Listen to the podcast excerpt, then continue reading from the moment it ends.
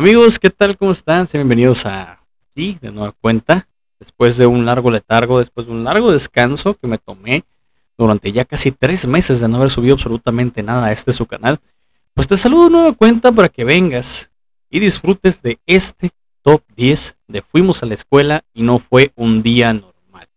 ¿Por qué tomo este título? Porque obviamente voy a hablar de los 10 tiroteos más mortíferos en la historia de los Estados Unidos de Norteamérica 10, 10 tiroteos, obviamente clasificados de el peor al más horrible por la cantidad de personas fallecidas en el mismo. No existe una definición fija de lo que es un tiroteo masivo, pero comúnmente se lo define como un acto de violencia en el que una persona armada mata al menos a cuatro víctimas. Vamos a excluir asesinatos de pandillas, violencia doméstica o actos terroristas promovidos por alguna organización, no vamos a decir nombres. Utilizando esta definición, un estudio halló que casi un tercio de los tiroteos masivos del mundo ocurridos entre el año 1966 hasta el año 2012 tuvieron lugar en Estados Unidos, contabilizándose un total de 90 a 292 incidentes. Utilizando esta definición, el Archivo de Violencia de Armas de Fuego registró al menos 152 tiroteos masivos en Estados Unidos entre el año 1967 hasta mayo del 2018, con un promedio de 8 muertes por incidente. Si se incluyen las muertes de los perpetradores, es decir, quienes realizaron el tiroteo. Los Estados Unidos han tenido más tiroteos en masa que cualquier otro país, ese es un dato muy interesante. La mayoría de los perpetradores son hombres que actúan en solitario que generalmente mueren luego por suicidio o son detenidos o asesinados por agentes de policía o por civiles. Muy bien, creo que tenemos muy claro lo que es un tiroteo y ahora pues, vamos a pasar al número 10, que es el tiroteo en la escuela secundaria Stoneman Douglas en Parkland. Fue una mañana del 14 de febrero del año 2018 en Parkland, un área metropolitana de Miami, Florida. 17 personas murieron y 14 más fueron hospitalizadas convirtiéndola en una de las masacres escolares más mortales del mundo y el tiroteo más letal en la escuela secundaria en la historia de los Estados Unidos de Norteamérica. El joven Nicolás Cruz, un joven arrestado como el tirador, estaba bajo custodia en la oficina del sheriff del condado de Broadway, acusado de 17 cargos de asesinato premeditado. Sus compañeros de clase se habían referido anteriormente a Cruz como un racista y un psicópata. Ojo con esto, los mensajes en redes sociales de Cruz lo mostraban bromeando acerca de disparar contra personas con su rifle Smith Wesson MIP-15, y Cruz prometió retribución contra los oficiales de policía y las organizaciones antifascistas. Cruz era miembro de, un grupo denominado Supremacía Blanca de la República de Florida, alineada con movimientos racistas y nacionalistas de derecha aunque en la actualidad no hay motivaciones que hayan sido enumeradas por los fiscales legales y la policía local. Presuntamente tenía odio hacia los judíos y las mujeres. Hm, ve tú nomás.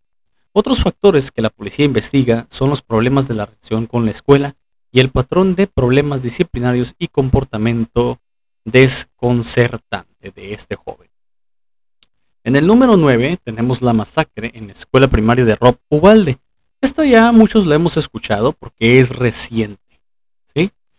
Ocurrió el pasado 24 de mayo de este año 2022, cuando el joven Salvador Rolando Ramos, de 18 años de edad, abrió fuego en la escuela primaria Rob localizada en Uvalde, Texas, Estados Unidos, matando a 21 personas e hiriendo a otras 17 personas más. Después de haber disparado a su abuela en casa, hiriéndola gravemente, se dirigió a la escuela y disparó en el exterior durante aproximadamente 5 minutos. Luego entró con un rifle estilo AR-15 a través de una puerta lateral abierta, sin encontrar resistencia armada. Tras acceder al edificio, se encerró dentro de un aula en la que mató a todas las víctimas del tiroteo y permaneció ahí durante aproximadamente una hora antes de ser abatido por una unidad táctica de la patrulla fronteriza de los Estados Unidos. Es el tercer tiroteo más mortífero en escuela estadounidense después del tiroteo de Virginia Tech, el cual más estaba más arriba en el top, en 2007. Y el tiroteo de la escuela primaria Sandy Hook, el cual va a estar también aquí en el top, de 2012. Y el más mortífero de Texas hasta la fecha. Los agentes de policía locales fueron criticados por sus acciones durante el tiroteo y su conducta está siendo evaluada en investigaciones por los Rangers de Texas. no el equipo, ¿ok? Y el Departamento de Justicia de los Estados Unidos. Aunque inicialmente se elogió la labor de los primeros en responder al tiroteo, el gobernador de Texas, Greg Abbott, pidió una investigación sobre la falta de acción por parte de los agentes de mayor rango. Los agentes habían esperado 78 minutos en el lugar antes de irrumpir en el aula para enfrentarse a Ramos. La policía también acordonó los terrenos de la escuela, lo que provocó violentos conflictos entre el cuerpo y los civiles que intentaban acceder a la escuela para rescatar a los niños. Posteriormente, fuentes de la policía dieron informes inexactos sobre el cronograma de sus acciones, a veces exagerando el Departamento de Seguridad Pública de Texas reconoció que cometió error al atrasar el asalto a la habitación donde se encontraron Ramos y las víctimas, y lo atribuyó a la decisión del jefe de policía del Distrito Escolar Independiente y Consolidado de Ubalde de calificar a Ramos como un sujeto detrás de una barricada en un lugar de tirador activo. Una por otra, ¿no? Después del tiroteo que tuvo lugar solo 10 días después del tiroteo de Búfalo en el año 2022, o sea, otro tiroteo este año, se dieron debates más amplios a nivel nacional sobre la cultura y violencia de las armas en Estados Unidos, el estancamiento de las políticas al respecto y el fracaso de las fuerzas del orden público a la hora de detener el ataque. Algunos han abogado por la introducción de la prohibición federal de armas de asalto, mientras que otros criticaron a los representantes políticos por lo que fue interpretado como una forma de perpetuar la consecuencia o la ocurrencia de este tipo de eventos. Eh, una masacre muy fea, la verdad, en el número 9. Muy fea, muy horrible, muy rara, ¿no? En el número 8 también, empatado en víctimas con la escuela de Rob Ubalde, tenemos el tiroteo del McDonald's en San Isidro, aquí cerca de, la frontera donde yo vivo, que es Tecate, California, este incidente ocurrió el miércoles 18 de julio del año 1984 en un restaurante de la cadena McDonald's localizado en San Isidro, San Diego, California. El tiroteo causó 22 muertos, incluyendo al perpetrador James Oliver Hoverty, y causó lesiones a otras 19 personas. Muy, muy, muy, tanto eh, se dice que Hubert utilizó el restaurante una Uzi calibre 9 milímetros semiautomática, una escopeta Winchester calibre 12 y una pistola Browning MP de 9 milímetros, matando a 21 personas e hiriendo a otras 19. De sus víctimas, la mayoría eran mexicanos y mexicanos estadounidenses, o pochos, como los conocemos, y tenían edades comprendidas entre los 8 meses a 74 años. La matanza comenzó a las 3.40 pm y duró 77 minutos. Huberty había gastado 257 cartuchos antes de que él recibiera un disparo letal de un francotirador del equipo de SWAT, Chuck Foster, que se encontraba encamarado, encaramado más bien, en el tejado de la oficina de correos justo y junto al restaurante. Tras su muerte, Dejó 21 muertos y 19 heridos y una mujer viuda y dos hijas de 12 y 9 años huérfanas. Inicialmente la policía y los equipos de emergencia se dirigieron al McDonald's ubicado cerca de la frontera internacional con Tijuana a las 3.15 pm. Y 15 minutos más tarde, o sea a las 3 y media, cambiaron de dirección después de enterarse que el tiroteo en realidad en el McDonald's junto a la oficina de correos que se encontraba aproximadamente a 3 kilómetros de distancia dándose a Huberty durante ese tiempo el placer de matar a más gente. Aunque Huberty declaró durante, durante la masacre que había asesinado a miles en Vietnam, nunca sirvió a ninguna rama del ejército. Algunos testigos declararon que Huberty había visto él había, había sido visto en el supermercado Big Bear y más tarde en la oficina postal. Se conjeturó en el peso que McDonald's era un mejor objetivo.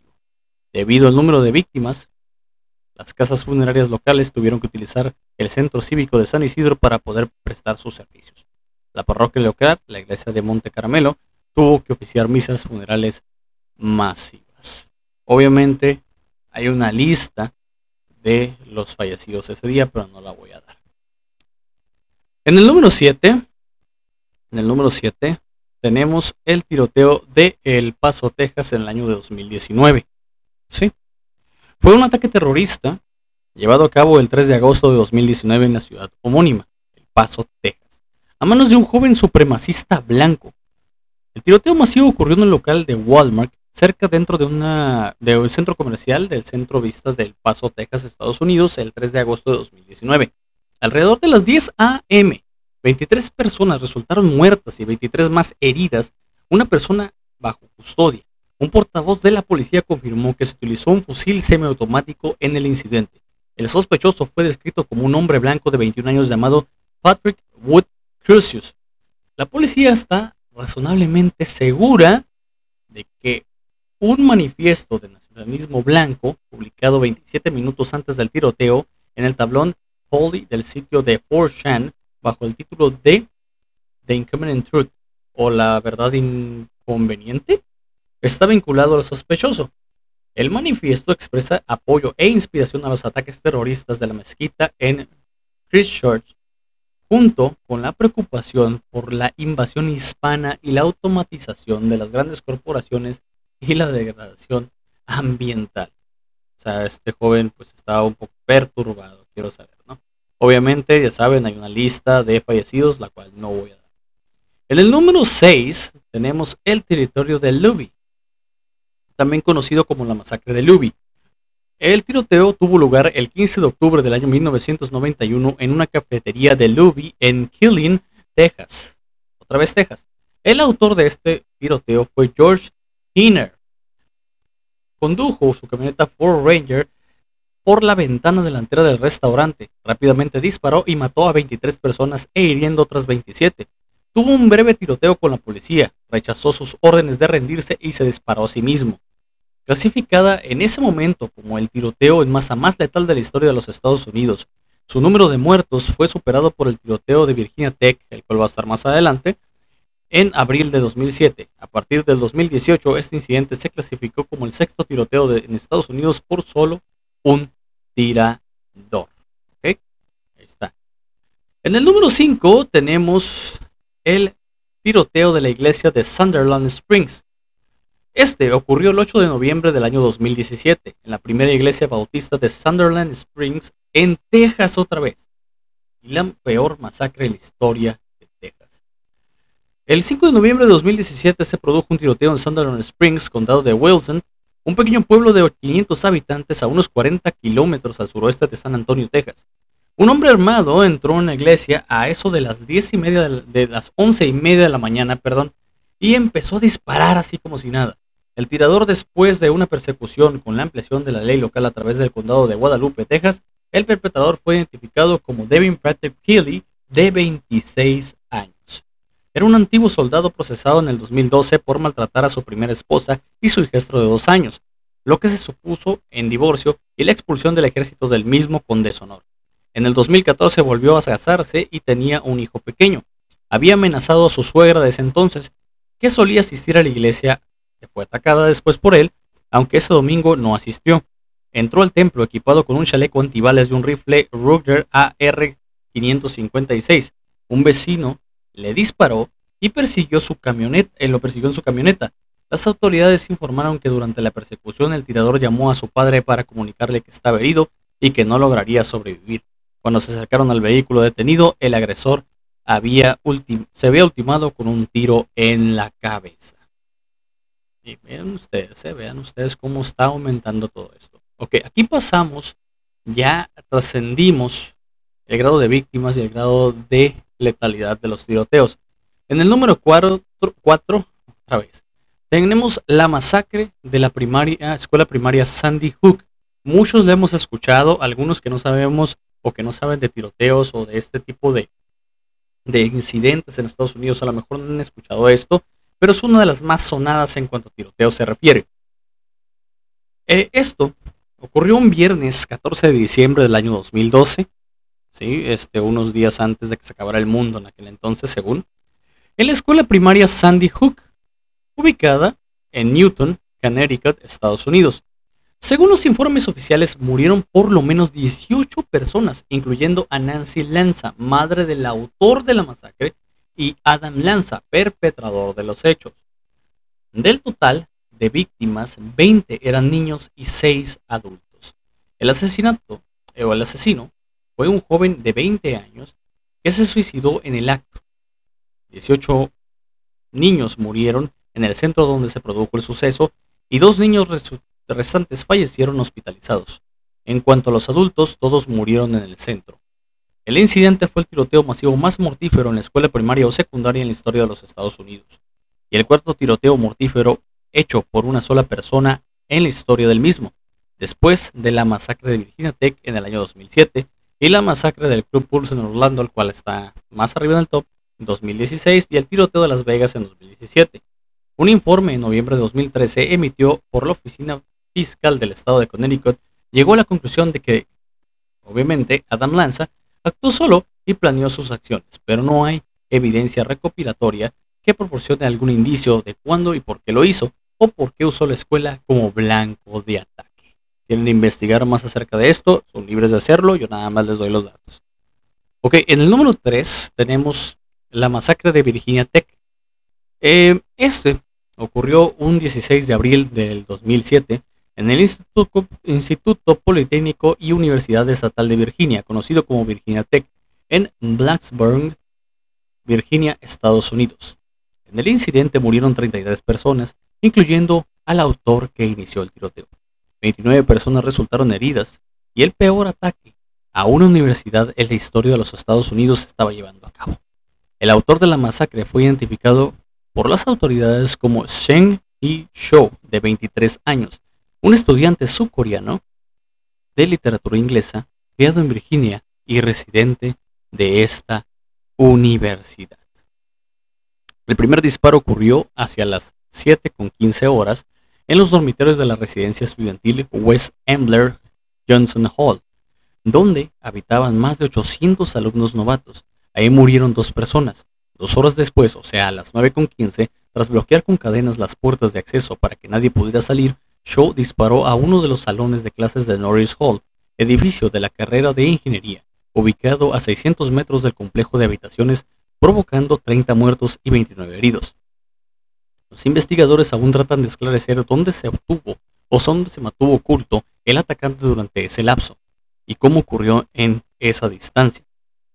Por eso, inicialmente las hipótesis indicaban que la posibilidad de que fuesen dos autores del ataque, el pistolero usó dos armas, una pistola Glock 19 de 9 milímetros y una Walter P22 de 5,5 milímetros. Para escapar del atacante, algunos estudiantes optaron por tirarse desde las ventanas de los edificios. Debido a la situación, la universidad canceló todas las clases e insistió a los alumnos en permanecer en sus habitaciones y no asomarse por las ventanas.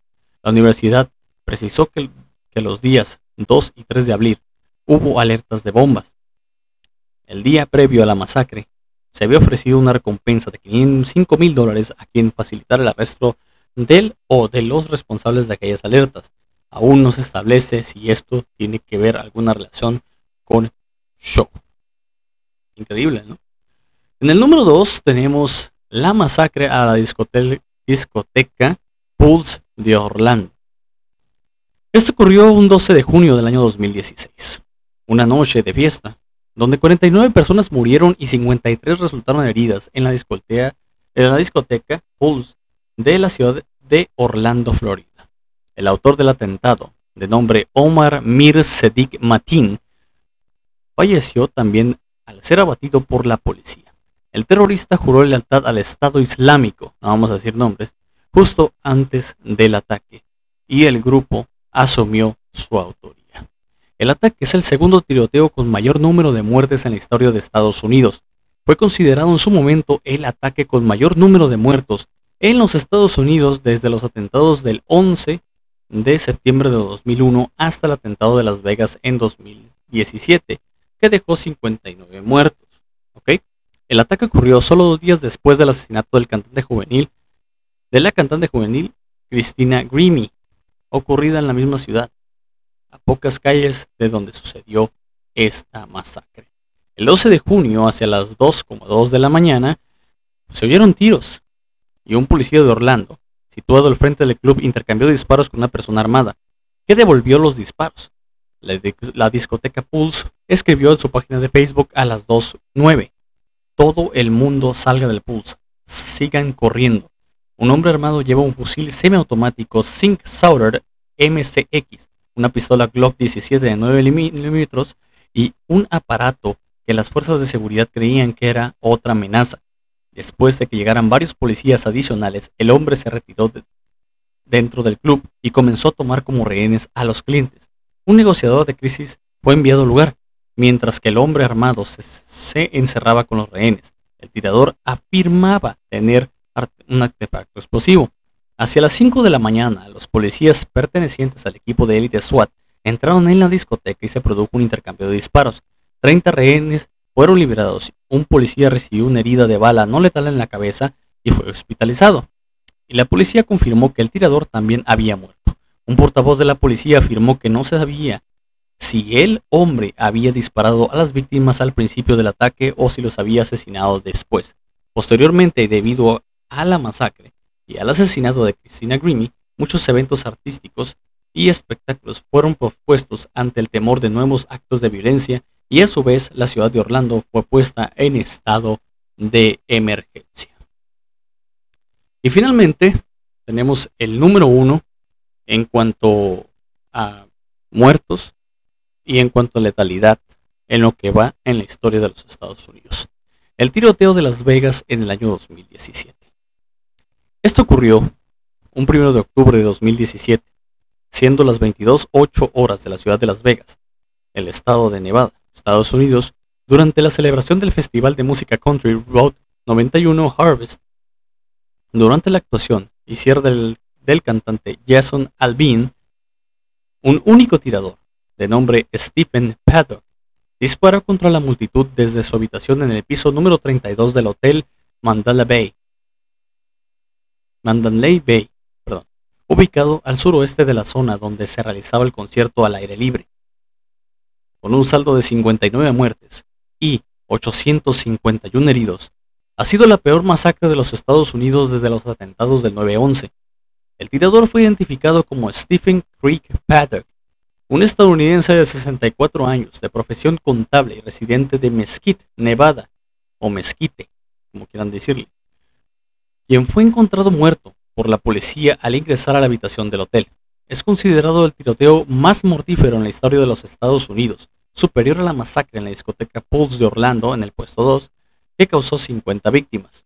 La organización terrorista Estado Islámico se atribuyó el atentado a través de la agencia de noticias AMAC y señaló que Paddock se había convertido al Islam recientemente, aunque según el FBI, Federal Bureau de Investigaciones, no hay pruebas que señalen una conexión del atacante con dicha organización terrorista. Hasta ahora ha sido el tiroteo más horrible en la historia de los Estados Unidos. Pero ¿quién era Craig Paddock? Era un contable retirado reciente de Mesquite, Nevada, poco más, a poco más de 100 kilómetros de Las Vegas, en una zona residencial para jubilados rodeada de campos de golf y casinos, lo que todo jubilado quiere. Era un aficionado al póker, sin el menor antecedente penal, ni inflación política, ni religiosa conocida, y había adquirido un arsenal de manera legal. Su hermano menor contó con su padre, que había sido ladrón de bancos, que estuvo entre los 10 más buscados por el FBI, así que los dos crecieron sin apenas conocerle porque estaba constantemente huyendo. Stephen Craig Paddock era divorciado, sin hijos, y actualmente tenía una novia de origen filipino, Marilu Dinley, que se encontraba de visita en su país natal en el momento de la masacre. La policía informó que Paddock también había instalado cámaras en los pasillos del hotel para vigilar la presencia de gentes, y que cuando vio que se acercaban, se suicidó, lo cual se considera un fuente indicio de perpetración. Hallaron numerosas armas en la habitación, en sus residencias, así como nitrato de amonio, que puede emplearse como explosivo en su automóvil. La venta de armas automáticas está prohibida a particulares, pero personas hábiles y expertas pueden adquirir accesorios que convierten las semiautomáticas en automáticas, como fue en este caso. Los disparos duraron entre 9 y 11 minutos, disparándose hasta 12.000 balas según cálculos de los expertos. Está eh, muy, muy fuerte esto. Muy fuerte esto. La verdad, hay, hay una lista enorme de fallecidos de ese atentado junto con los otros tiroteos que hemos tocado en el top. Desde el número 10 de la escuela Stoneman Douglas Parkland, el empate en el número 8 entre McDonald's de San Isidro y la escuela de Rob Ubalde en Texas. El número 7, el del Paso. El número 6, el del Lobby. Número 5, el de la iglesia de Sunderland Springs. El de Sandy Hook en el número 4. Virginia Tech en el número 3. El Pulse de Orlando en el número 2. Y finalmente el tiroteo de Las Vegas, que ha sido el más temible y horrible en la historia de los Estados Unidos. Hemos tenido muchos tiroteos, la verdad, y se han contabilizado muchos hechos a través de las investigaciones tanto del FBI como de otras agencias gubernamentales de este país. Y nos hemos dado la tarea de estar todo el tiempo escuchando la palabra tiroteo, eh, hay ataques por parte de los noticieros todo el tiempo, todo el tiempo. Y, realmente no me dejan mentir, se ha dado que hemos estado hablando todos eh, en conjunto y nos hemos dado cuenta unos y otros que este top solamente nos trae a conciencia un poco de que el acceso a las armas, tanto en Estados Unidos como en otros países, pues es muy fácil. Como les comentaba hace ya mucho tiempo en un directo, donde hablé del caso de, Jonathan Valenzuela Ramos, no sé si lo recuerden, ahí lo pueden ver en el canal, y los que están escuchando en Spotify, pues también ahí pueden ver la grabación, el audio. Eh, quiero decir que últimamente eh, los crímenes o los hechos se dan de una forma más fácil porque hay un acceso a las armas mucho menos controlado. En Estados Unidos la política de armas empezó solamente con el 20% de la población armada y actualmente el 80% de la población tiene acceso a armas de fuego, lo cual facilita, facilita de cierta manera a las personas a lograr este tipo de incidentes fatales. Fuimos a la escuela y no fue un día normal. Ese es el título de este video, únicamente para que todos hagamos conciencia de que en este país, México, como en todos los países del mundo, no estamos exentos a que nos llegue a pasar algo. La verdad, las cosas están más feas allá afuera cada día. La verdad, nadie puede salir simplemente así como así y decir, ¿sabes qué, güey? Estamos bien, cuando sabemos que no estamos bien. Sabemos que hay algo feo, sabemos que algo está pasando y la verdad, pues hay que ponerse las pilas en ese aspecto y decir, ¿sabes qué, viejo? Las cosas están así, así, así, así. Y pues hay que poner políticas de restricción de armas de fuego. No sé qué vaya a hacer Estados Unidos al respecto, pero si ellos no controlan este flujo de compraventa de armas, no van a cesar los tiroteos. Cada vez va a haber tiroteos más mortíferos y mucho más letales con más víctimas y lamentablemente, pues inocentes son los que pierden la vida por la locura de un imbécil que pues cree que por tener un arma superior a los demás. Realmente. El, el restringir el uso de armas no es la respuesta. El armar a los profesores de las escuelas no es la respuesta.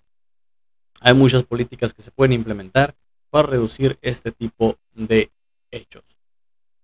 Amigos, yo solamente les presento este top 10 de los tiroteos más mortíferos en la historia de Estados Unidos. Espero les haya gustado el video y si fue así, por favor, ya saben lo que tienen que hacer. Yo les agradezco que se hayan quedado y pues nos vemos en un próximo video. Cuídense.